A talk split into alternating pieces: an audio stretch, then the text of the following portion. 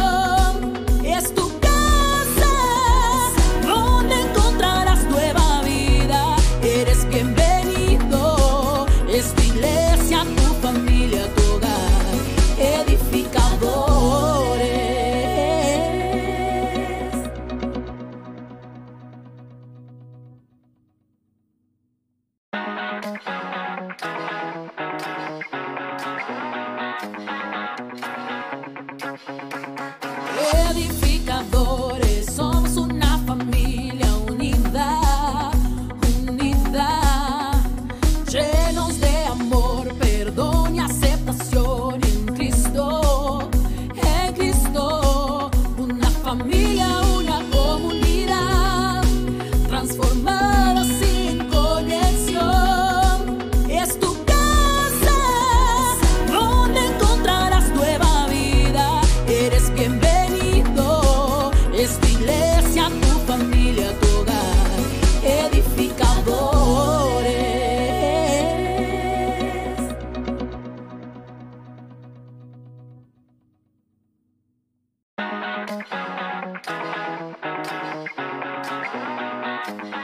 Bienvenido a la fiesta de los que viven con pasión, de los que han entregado por amor al que nos salvó, de los que sudan la camiseta, sirviendo con gozo y alegría. Este día vamos a reconocer qué puertas debemos abrir para alcanzar la victoria. No te pierdas la primera parte de la nueva serie Puertas. Edificadores, una comunidad en movimiento y transformación.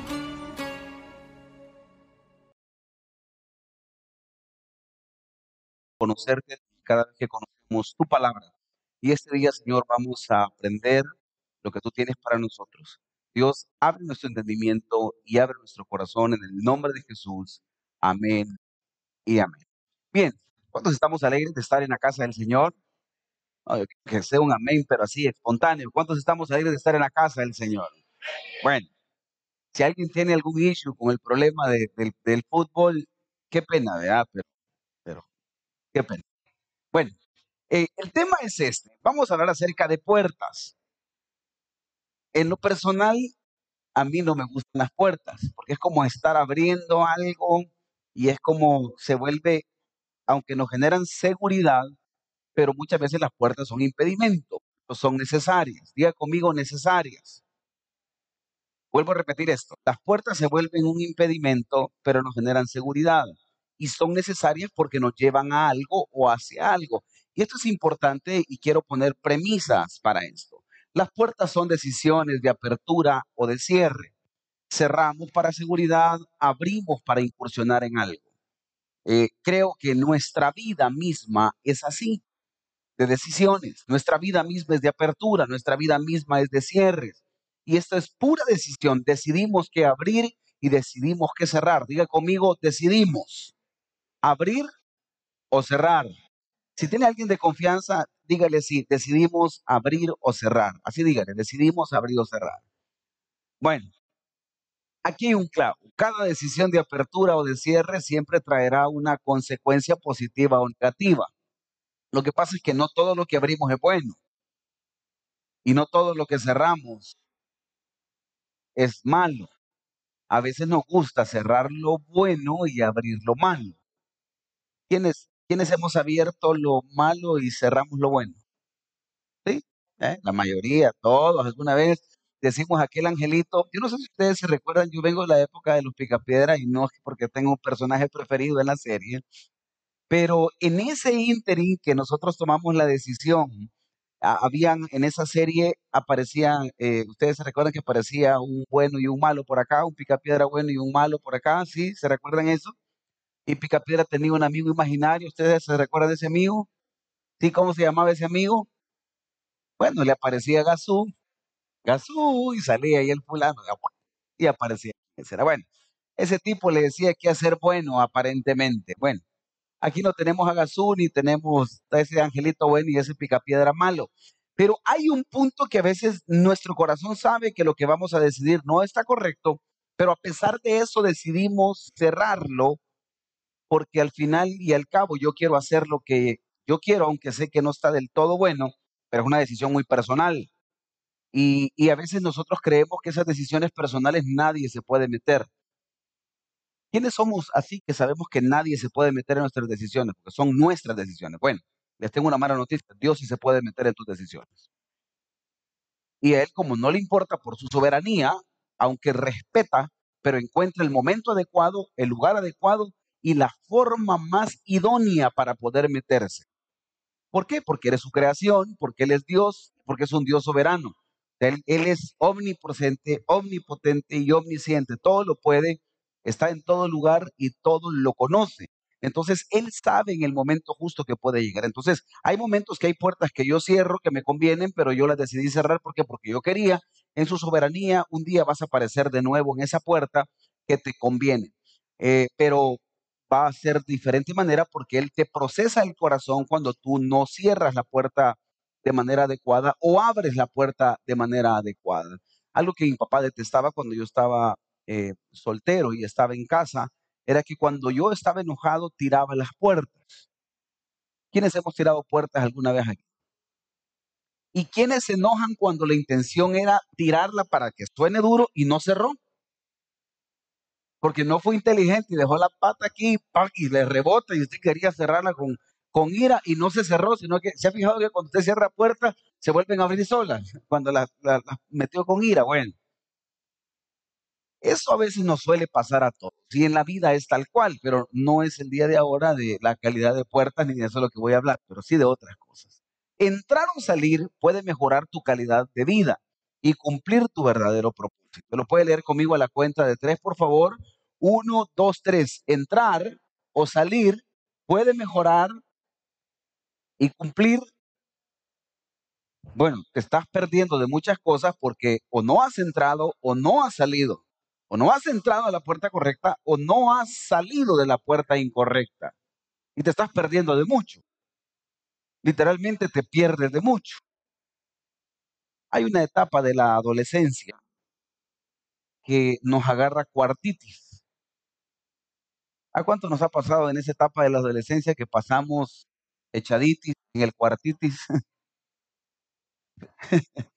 y ese es nuestro lugar seguro y cerramos la puerta.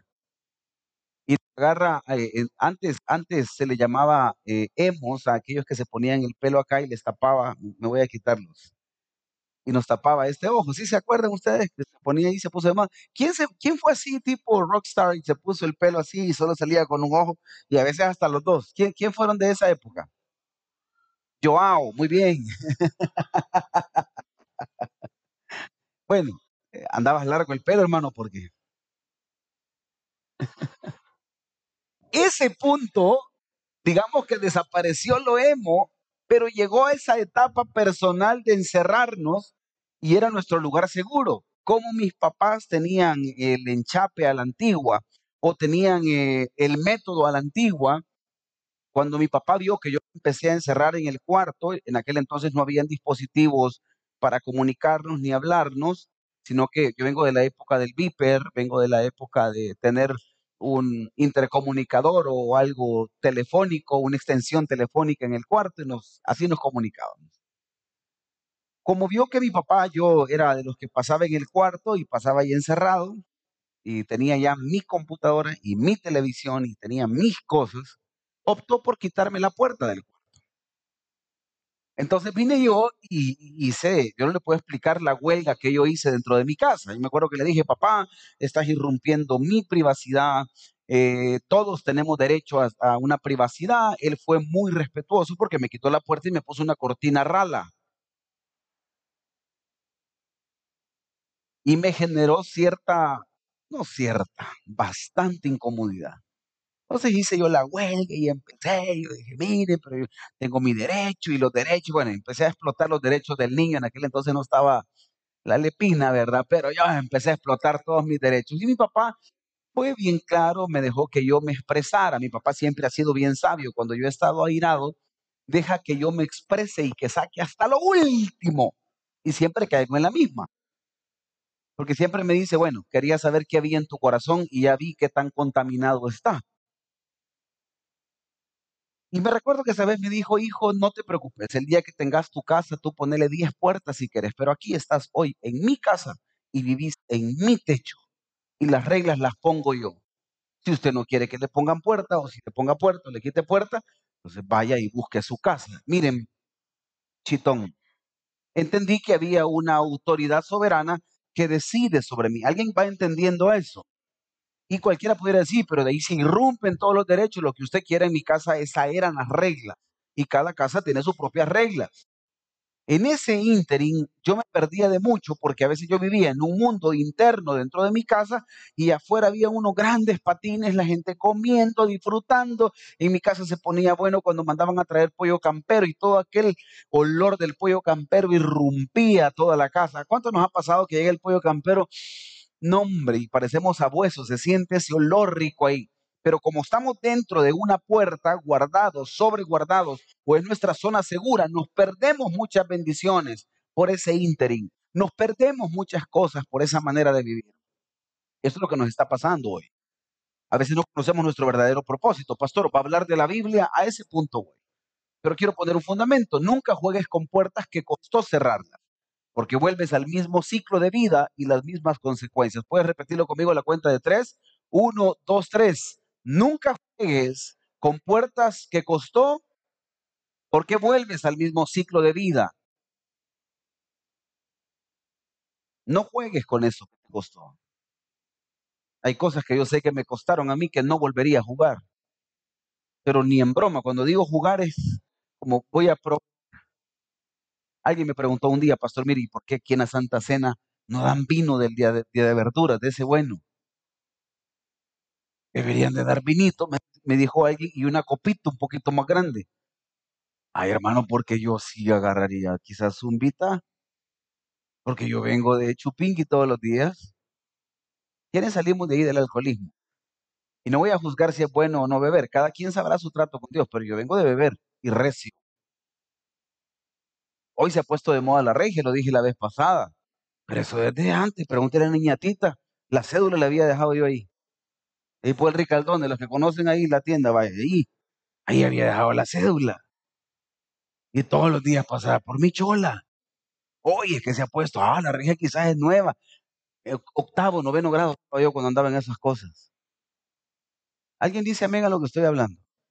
Y este punto es tan cierto porque hay cosas con las que no podemos jugar, como el amigo que tú tienes que te saca de aguas, como la amiga que tú tienes que te saca de aguas, como el vicio que tú tienes, como la pornografía que tú tienes. Ese tema es un tema tan delicado que yo no puedo jugar con algunas puertas que yo ya logré cerrar. Si hablamos de esto, ¿qué puertas pueden ser? Estilos de vida, sentimientos, patrones de conductas, personas inclusive. Yo sé que personas convienen a mi vida y sé que personas no me convienen a mi vida. Y uno sigue de necio, no, pero es que el chino tiene la, la mitad de, de- de su vida es buena, aunque sé que me aconseja mal, pero es que, pastor, somos amigos de años. Sí, pero el chino no te trae nada bueno. Yo no sé ni quién es el chino, pero use el chino por decirlo. Pero todos tenemos un amigo bueno y un amigo malo, ¿cierto o no? Y tenemos uno cuando uno quiere hacer cosas malas, escoge, y cuando uno quiere hacer cosas buenas, también escoge el amigo bueno. Bueno, en la parte espiritual, ¿qué pueden ser las puertas? En lo espiritual las puertas comunican, dan acceso, traen revelación, reunión y juicio. Las puertas en la, en la Biblia sí existen. Quiero poner este fundamento bíblico en Génesis 28, 16 al 17. Y despertó Jacob de su sueño y dijo, ciertamente Jehová está en este lugar y yo no lo sabía. Y tuvo miedo y dijo, cuán terrible es este lugar. No es otra cosa que casa de Dios. Diga conmigo, y puerta del cielo. Esta palabra puerta, en el original, cuando fue escrita la Biblia, el original que ocuparon fue chaal, que significa portal o que transporta. Mire qué rollo. ¿Quiénes vimos caricaturas que se abría un portal, sí? Y que uno se metía en ese portal y aparecía en otro lado. ¿Qué? Bueno, películas, vaya, para que veamos un poquito más adelantados, porque si yo le digo ahorita que, que existían esos portales cuando aparecía eh, Massinger Z, ¿quiénes se acuerdan de Massinger Z? Oye, Cabuto, sí, Frodito, sí, ¿se acuerdan? Que disparaba, no, buenísimo, y se abría la piscina. Bueno, yo de esa época vengo. Eh, ¿Quiénes se acuerdan de un poquito más atrás? San Cucay, vamos a ver. Sí, levánteme la mano, por favor, no me siento solo. Ahí está, to- todos los párvulos de San Cucay. Ahí estaba, salían los bandeles, ¿sí se acuerda que salía? Bah, buenísimo. Esa parte de los portales sí existía. Cualquiera diría, pastor, pero mire, eso es esotérico, es diabólico. No, no, no, no, no. La Biblia está hablando de estas puertas y no es que se abra un portal. La visión que tuvo literalmente fue una puerta del cielo. ¿Qué le pasaba a Jacob? Jacob venía de un rollo, venía cansado. Jacob viene y pone unas piedras, se recuesta en esas piedras, se duerme y tiene un sueño. En ese sueño que Jacob tiene, soñó que había una escalera grandísima en esa escalera. Bajaban ángeles, subían ángeles, pero que en la punta estaba Dios. Esa puerta que se abrió era un portal que lo transportaba. Quiero poner un fundamento. Existen puertas que se revelan con propósito, te asombran y te causan muchas preguntas internas. Nosotros los que estamos aquí tenemos preguntas a nuestra vida. ¿Cómo aparece aquí? ¿Por qué estoy con esto? ¿Por qué se tomó esta decisión y ahora ya no tengo a esta persona en mi vida? ¿Por qué ya no tengo este trabajo en mi vida? ¿Por qué ya no tengo el mismo llamado en mi vida? Porque hay un propósito y muchos de nosotros vivimos en áreas de nuestra vida con un interrogante grande. Yo te puedo asegurar que aquí habemos muchos que tenemos un signo de interrogación grande en nuestro corazón y en nuestra vida, en áreas que no hemos logrado cubrir. Esos son portales que se han abierto y solo Dios se ha revelado a nosotros y no sabemos el por qué o el para qué. Si le quería poner a esto a mi vida, es el enigma de mi vida. No sé qué va a pasar. Y a todos nos genera cierta inseguridad no saber qué va a pasar. A mí me genera cierta inseguridad no sé qué va a pasar. ¿Quiénes estamos así en nuestra vida de repente? O ya hemos estado así. Y es como un signo de interrogación y es, ¿y qué va a pasar?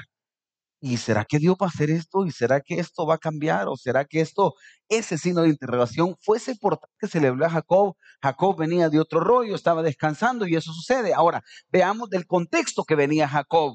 Y he aquí, si se fija, acabo de retroceder cinco versículos atrás. Y he aquí, Jehová estaba en lo alto de ella, se refería a la escalera de la visión, el cual dijo, yo soy Jehová, el Dios de Abraham tu padre y el Dios de Isaac.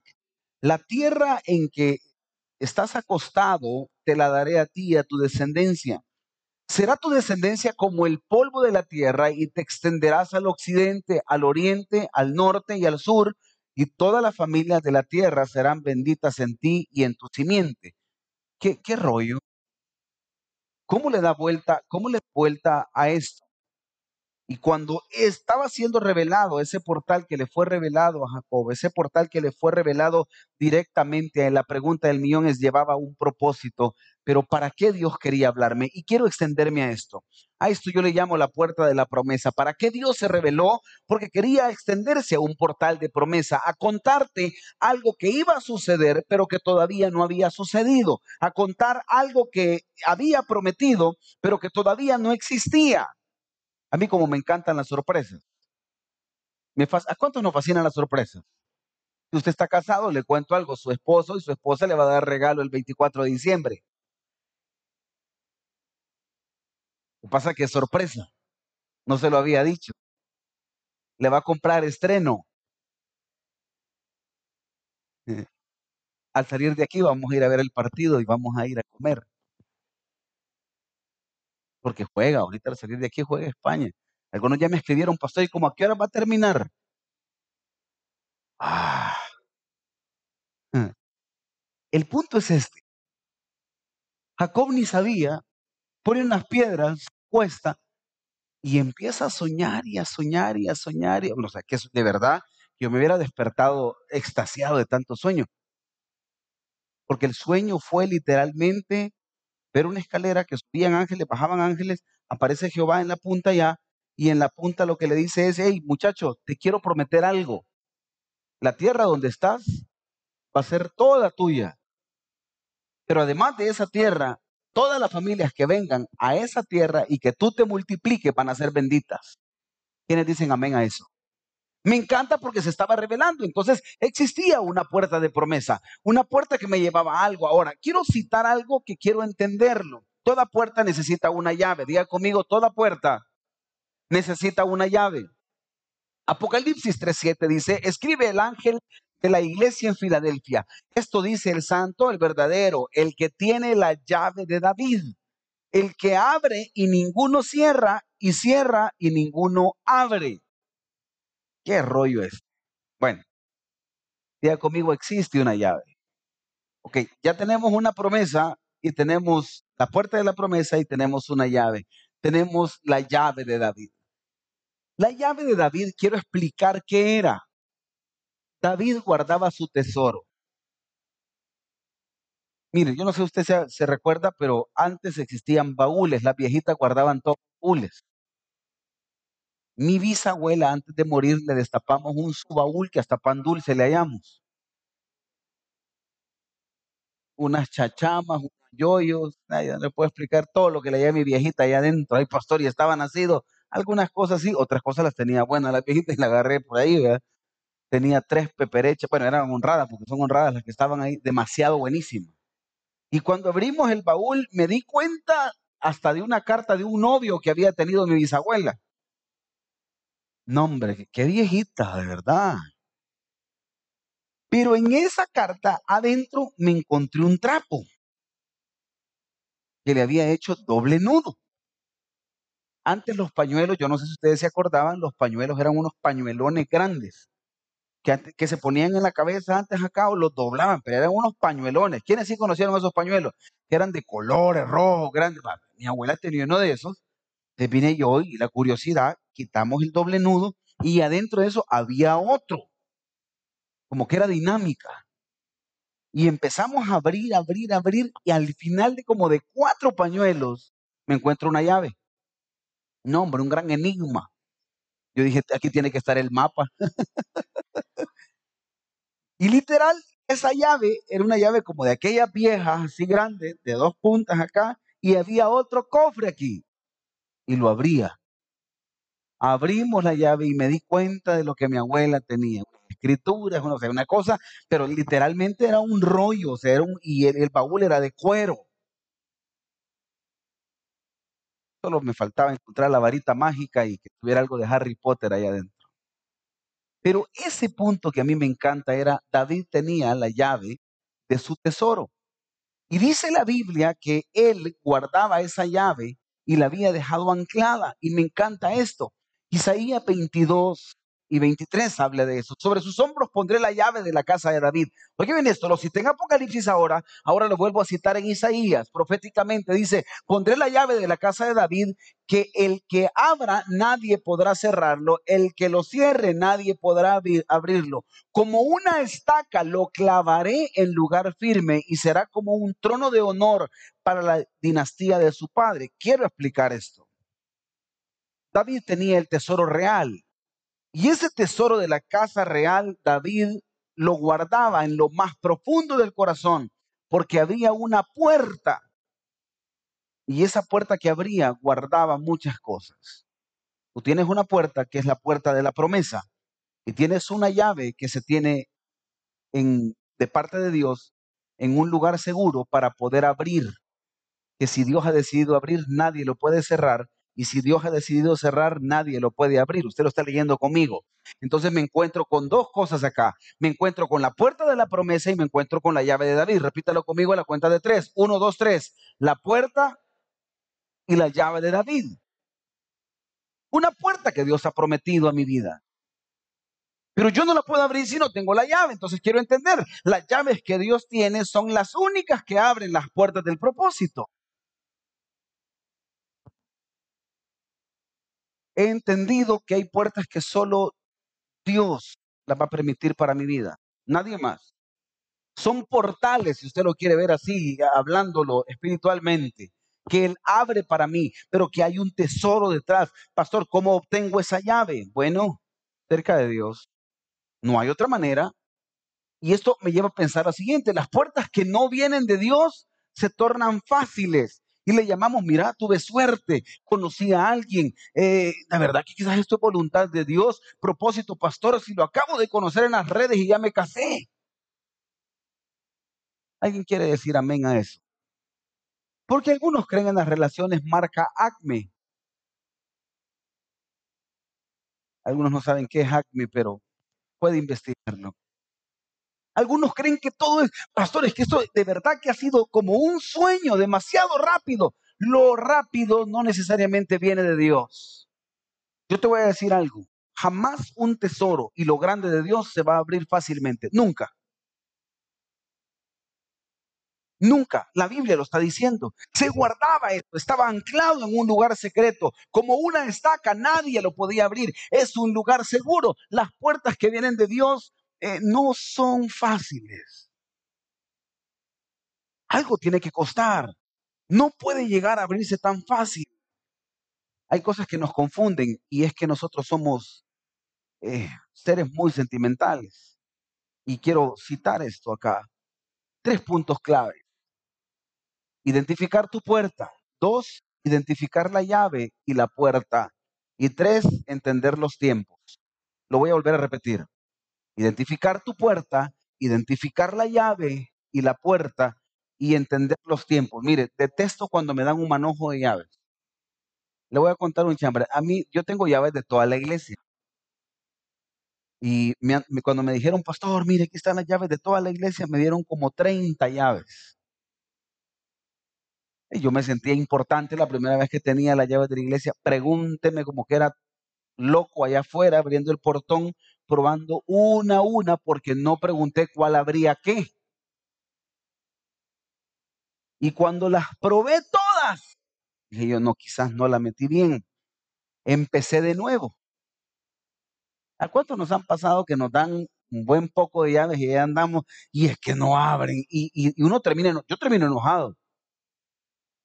Yo le voy a ser sincero, yo termino enojado cuando no encuentro la llave. Las maitritas sabias con esmalte le ponen una marca. ¿Quién dice amén a eso? Ah, si usted ya le puso marca a la llave, ya, ya, ya pasó de los 40 a 50. ¿Alguien dice amén? Es que vine, vine a decir, mire, ¿me pueden abrir la puerta? Alguien me abrió, entonces le dije, miren, una pregunta, ¿cuál de todas estas ya abre el portón? No, no está ahí, me dijeron. No, hombre, después de media hora y como aquí abajo no hay timbre, ¿se imagina usted? Y la chapa me queda a mí aquí arriba, no, sí, para mí. No, hombre, vámonos a otro punto todavía. Le dije, mira, haceme un favor, está bien por todo el manojo de llaves que me has dado.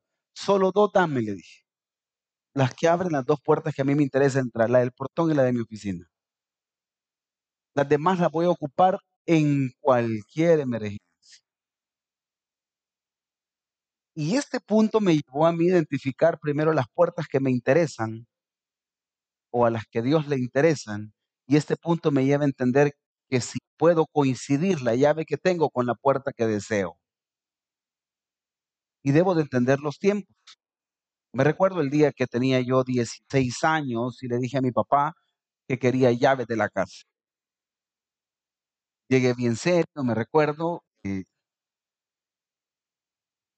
estaba mi papá y mi mamá cenando, le dije, papá, en, mi casa era como todo bien solemne, porque mi papá siempre ha sido así como bien formal. Y llego yo y me le pongo, papá, mira, quería platicar contigo. Y me dijo, ¿cómo no? Siéntate. Él siempre me ha tratado así, siéntate. Conversemos, así bien culto para hablar. vea. Yo soy de chambriemos, platicando, no, siéntate, conversemos. Casi que le pedí acción de personal y todo el rollo, ¿me entiendes? Mi papá siempre ha sido una persona bien culta. Le digo, mira, papá, fíjate que, pues sí, ya cumplí 16 años. Le dije. Ajá, me dijo, y siguió comiendo. Y entonces le decía, este, pues sí, quiero ver si me das la oportunidad de tener llaves de la casa. Siguió comiendo y me ignoró, me dejó en visto. Le digo, papá, ¿y qué pensás de lo que te he dicho? Sí, está bien, me dijo, si todo el mundo desea algo en la vida, me dijo. Pues sí, pero entonces, ¿me vas a dar las llaves o no me vas a dar llaves de la casa? Y me dijo, no, me dijo, el día que tú tengas tu casa, tú vas a tener llaves de tu casa. Aquí se te abre, me dijo, hasta las 10 de la noche, después de las 10 de la noche, esta casa se cierra. Ah, vive Dios lo que le voy a decir. Cuando cumplí 18 años, un día decidí llegar noche y mi papá era de pactar. ¿A qué hora va a venir? A las 10, a las 9 te quiero. No, hombre, se imagina usted yo en las fiestas, cuando yo iba a fiestas.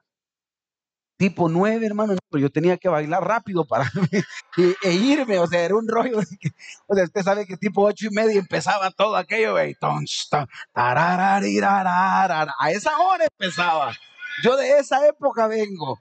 No, hombre, yo tenía que bailar rápido, tenía que darle rápido. Ya, mire, me tengo que ir, que voy para otra fiesta, casaca. No tenía otra fiesta. Como era cristiano evangélico e hijo de pastor, me tocaba irme temprano de todos los patines. Ese día me habían prestado el carro, mi papá tenía un carro bien bonito y me lo había prestado.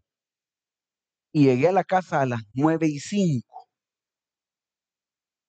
Literalmente toqué el timbre una, dos veces y mi abuela, los que conocen a mi abuela, saben que mi abuela, bueno, mi mamá más pequeña que yo, como por aquí, mi abuela es más pequeña que mi mamá.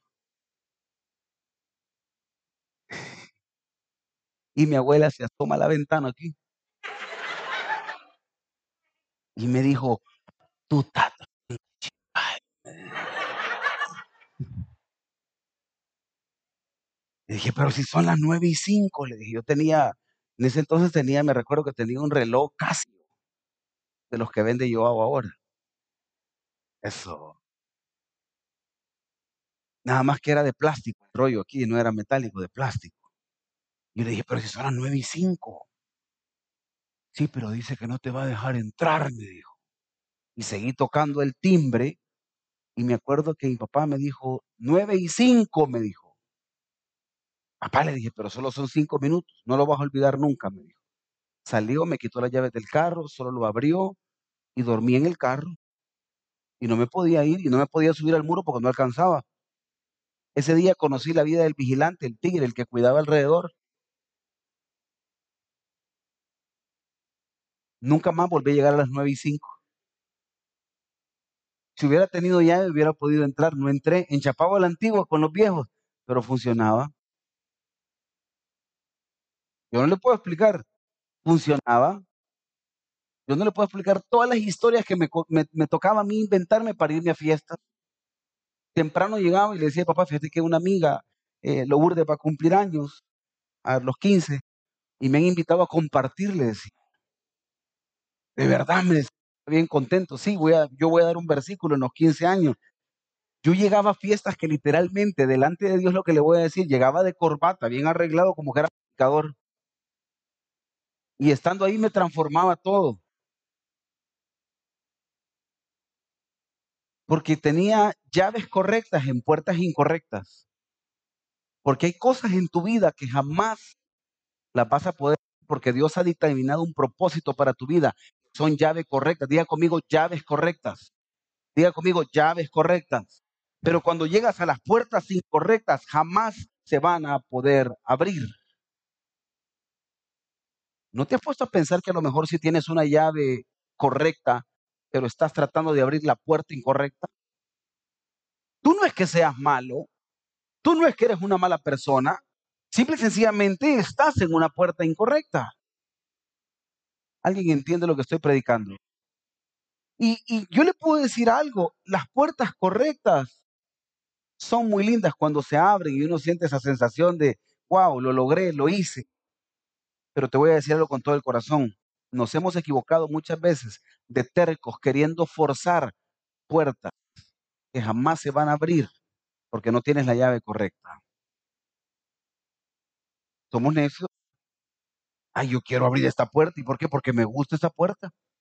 Mira aquí, pero la llave no sirve. Ah, tráeme un cuchillo. ¿Quiénes hemos abierto puerta con cuchillo aquí? Ah, tráeme un cuchillo. Ahí tenemos el DUI todo calaseado porque con el DUI andamos puyando.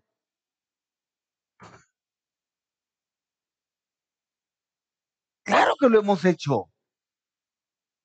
Hemos intentado una, dos, tres, cuatro, cinco, seis veces. ¿Qué me lleva a pensar esto? Vea esto, por favor, Santiago 1.8. El hombre de doble ánimo es inconstante en todos sus caminos. Quiero sentarme en esto. Por tanto, esto dice el Señor soberano. Miren, pongo una piedra de cimiento en Jerusalén, una piedra sólida y probada. Es una piedra preciosa, piedra principal, sobre la cual se puede construir con seguridad. El que crea jamás será sacudido. Puede leer conmigo de donde dice es una piedra preciosa, por favor, a la cuenta de tres. Una, dos, tres. Es una piedra preciosa sobre la cual se puede construir con seguridad. El que crea jamás será sacudido. Si yo me voy a este punto, es el que a mí me interesa,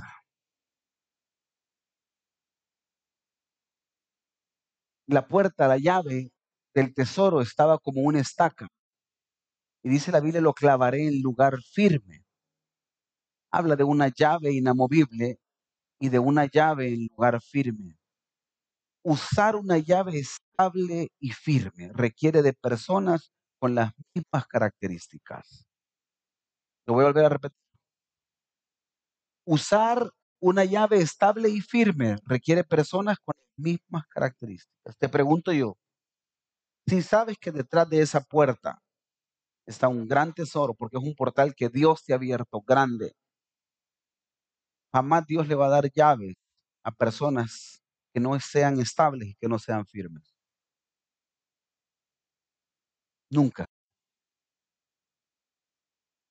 Nunca Dios te va a dar una llave si tú no eres estable emocionalmente. Mire, y eso de ser de doble ánimo, ¿qué cuesta?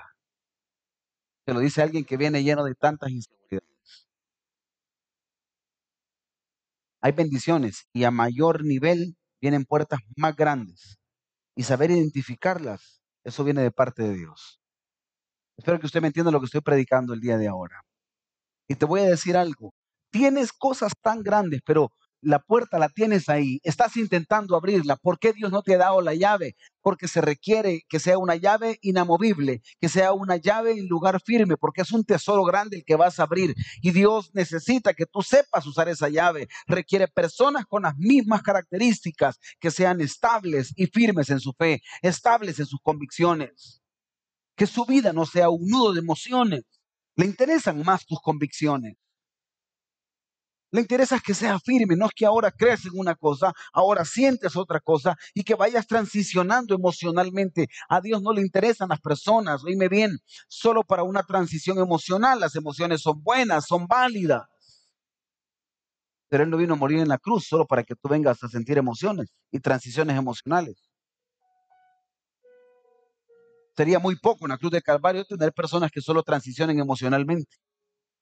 Porque entonces tendríamos que vivir todo el tiempo haciendo algo creativo y de emociones para sostener tu cristianismo cuando lo que te mantiene firme es la llave correcta en la puerta correcta. Alguien dice amén. Porque el día que encuentras ese tesoro te mantienes sólido y estable. Por eso es que ahora cobra fuerza este versículo. Es una piedra preciosa. es, es preciosa piedra principal sobre la cual se puede construir con seguridad. Y el que crea jamás será sacudido. Diga conmigo el que crea. Diga conmigo el que crea. Me encanta esto. Recuerdo una vez que jugué a ser scout. ¿Quiénes, ¿Quiénes fueron scout aquí alguna vez? Lupita fue scout, allá está atrás. Trujillo también fue scout. ¿Quién más fue scout aquí? Solo, solo tres sabemos. Siempre listo. Me recuerdo una vez que lo primero, una de las cosas que se hacen los scouts es poner una tienda de campaña, que aparentemente tan fácil. Se ponen cuatro estacas, uno estira la tienda de campaña, la pone, tiene que poner un palo en medio, aparentemente todo súper fácil. Antes no existía PriceMart ni de esas cosas que ya venían prefabricadas las tiendas de campaña. Antes literalmente eran, uno tenía que armarlas literalmente y ponía el portón en medio y tenía que armar bien la estaca como tal. Andaba buscando uno barayé que eran de, de, guayaba, eran las mejores, y uno con el cuchillo la afilaba y ponía para armar todo. Bueno, para no hacer larga la historia, me tocó ir a, a un canapa. Los que se recuerdan que era un canapa era como un retiro para que nos íbamos todos los scouts. Y cuando estábamos ahí, me recuerdo que dijeron, arme la tienda de campaña, y yo la armé. Y yo creí que todo estaba bien. El siguiente día en la mañana la tienda de campaña no estaba y cuando yo abrí los ojos, estaba al aire libre. El viento se llevó la tienda de campaña. No, hombre, no le puedo explicar todo el castigo que nos pusieron. Era una cosita chiquita, porque yo no cabía en una gran cosa, y estaba en el sleeping aquí en Chalate, y cuando abro los ojos no tenía nada, y miraba a todos los lados, y dije, juela, y era una semana que íbamos a ir a acampar. ¿Qué puse mal? ¿Era mala la tierra? No creo que era mala la tierra porque ninguna tienda de campaña se fue. Yo no afirmé bien los cuatro puntos claves de la tienda de campaña. El culpable aquí era yo. ¿Tu vida es la mala? No creo. Creo que tú eres bueno. Lo que pasa es que no has afirmado los ejes principales de tu vida. Emocionalmente crees que todo está bien y no todo está bien. Tienes que tomar decisiones. Diga conmigo decisiones. Y me encanta esto. Por lo tanto, esto dice el Señor soberano. Esto es en Isaías 28. Miren, pongo una piedra de cimiento en Jerusalén una piedra sólida y profunda. Es una preciosa piedra principal sobre la cual se puede construir, diga conmigo, con seguridad. Y que viene esto, iglesia, para que usted lo crea y lo viva. El que crea jamás será sacudido. La primera puerta que estamos viendo el día de ahora es la puerta de la promesa. Y la llave que estamos viendo es la llave que abre las puertas del tesoro de la promesa. El que crea en ella jamás, diga conmigo jamás, será sacudido. Quiero cerrar con esta historia. Nunca voy a olvidar el día que me dijeron te vamos a enseñar a manejar. No están ninguno de mis hijos aquí, Josué creo que sí está por ahí en alguna parte, pero Josué ya maneja, pero mis chiquitines no están, ¿verdad? En quinto grado yo agarré el carro por primera vez. Me muero si Matías lo agarra ahorita. Me muero, me muero. Tenía la estatura de Matías. Vive Dios, tenía la estatura de Matías. Y Matías un día me hizo una pregunta que le corté el tema, le cambié el tema completamente. Me dijo, papá, me dijo, y cuando vos empezaste a manejar, abusivo lo que me dijo, alcanzabas los pedales, me dijo. Él muy serio, porque él estaba haciendo cuentas, segurísimo, yo lo vi un día antes, sentado en el timón del carro. Segurísimo se midió el y vio que no alcanzaba. Segurísimo, yo lo puedo jurar. Lo que pasa es que yo lo vi, me hice el desentendido, solo vi que las llaves estuvieran ahí y las agarré. ya. Y de la plática surgió como que nunca había visto yo nada y me dice, papá, y cuando vos empezaste a manejar, alcanzabas los pedales. No, hijo, dije, no alcanzaba. Por eso es que me llevó tiempo, pero yo te he oído decir me dijo, que empezaste bien joven a manejar. No, hombre, no puedo explicar, cojines ponía, no para arriba porque no la regaba, para atrás aquí, para metía primera, literal, metía primera. Y yo tenía, el timón me llegaba hasta aquí para meter primera. Y la primera vez que me dijeron, Josué, porque me encontré, porque me llevé el carro, en quinto grado me llevé el carro. Y cuando mis papás llegaron, no encontraron, yo me muero de verdad, le digo delante del Señor, me muero si, si, si uno de mis hijos hace eso. Mis papás llegaron y yo estaba en quinto grado y me había llevado el carro. Y andaba dando vueltas por toda la colonia. No, aquí vivía en San Luis. Si a alguien le eché el carro, le pido disculpas. Aunque el piloto no se miraba, o sea, no. Y me acuerdo que mis papás se parquearon atrás de mí cuando me vieron, no, hombre. Y mi papá me dijo, hijo, me dijo, o sea, le vi la cara que entre orgulloso y afligido, pero mi mamá no. Mi mamá sí fue, préstame el cincho, José Luis, le dijo. Y papá le decía, pero cálmate, préstame el cincho, le decía yo. Oí, oí, decía yo. Papá, y cuando vi que mi papá estaba de misericordioso, me fui a meter atrás de mi papá. Espérate, hija, platiquemos. Sí, mamá, oílo, le decía yo. Y dijo, la verdad es que el muchacho lo que quiere es aprender a manejar. Le dije, sí, yo quiero aprender, ya, aprend- ya podía. Sí, pero son los no es la época que mira. Y no le puedo explicar. Para no hacer larga la historia, mi mamá me castigó, mi papá no. Y me dijo mi papá, después vamos a hablar. Así, porque aquí entre nos mi papá me consentía un poquito. Y mi mamá era juicio, vara, martillo, cincel.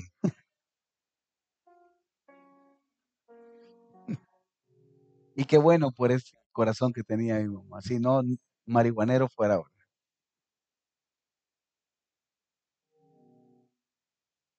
Pero qué alegría fue cuando mi papá me dijo, hijo, te voy a dar clases de manejo. Yo dije, ¿en serio? Porque aunque ya podía, me, encantó que me diera la confianza que yo necesitaba. Y lo hacíamos juntos. Y cada vez que íbamos a algún lado me decía, ¿querés manejar? Sí, le. Vamos para el súper, vamos. Yo feliz. Después me mandaban a traer tortillas y yo, voy a llevar el carro. Y ahí llegaba el enano en el carro a traer tortillas. Me tendían rápido. Era. El punto es este. Qué bonito cuando Dios te da la confianza y te da los derechos y todo hacerlo en el orden correcto de Dios. Aunque tengas las habilidades, no necesariamente tienes la madurez, porque habilidad no es igual a madurez. Son dos cosas distintas. Puede ser hábil, pero no maduro. Y es más, me voy a atrever a decir, puede ser maduro y no hábil. Se necesita madurez y habilidad al mismo tiempo. ¿Por qué Dios no te ha dado las llaves? Porque una de esas dos está fallando. O no hay madurez o no hay habilidad. Pero Dios te ha prometido un cimiento estable. Dios te ha prometido algo firme. La puerta de la promesa. Todo lo que Dios ha prometido, oí bien lo que te voy a decir delante de Dios. Dios lo va a cumplir. ¿Por qué no tienes la llave correcta? Porque está desarrollando tu corazón. Ya encontraste la puerta.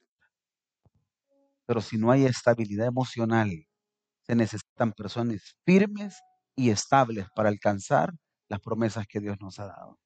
Vamos a orar. Padre que estás en los cielos.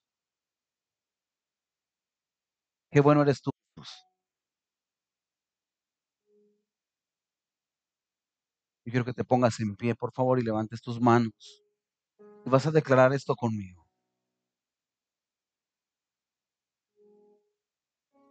Señor Jesús, queremos bendecirte y amarte y agradarte con nuestros actos. Y esta declaración, Señor, que sirva como un acto de fe a lo que viene para nosotros. Yo quiero que veas al frente y puedas declarar esto conmigo a la cuenta de tres. Uno, dos, tres. Es una temporada de tener llaves que vengan de Dios para abrir mis puertas correctas. ¿Lo quieres decir de nuevo conmigo a la cuenta de tres? Uno, dos, tres. Es una temporada de tener llaves que vengan de Dios para abrir mis puertas correctas. Padre, que este tiempo sea un buen tiempo para nosotros. No me quiero equivocar. De verdad, no quiero decidir mal. Ya me equivoqué lo suficiente. Yo ya me equivoqué suficiente. He decidido tantas veces por mis emociones, porque aparentemente todo se mira bien, porque aparentemente todo está en orden. Pero la verdad no ha estado las cosas en orden. No he sido estable en mi corazón, ni he sido estable en mis decisiones.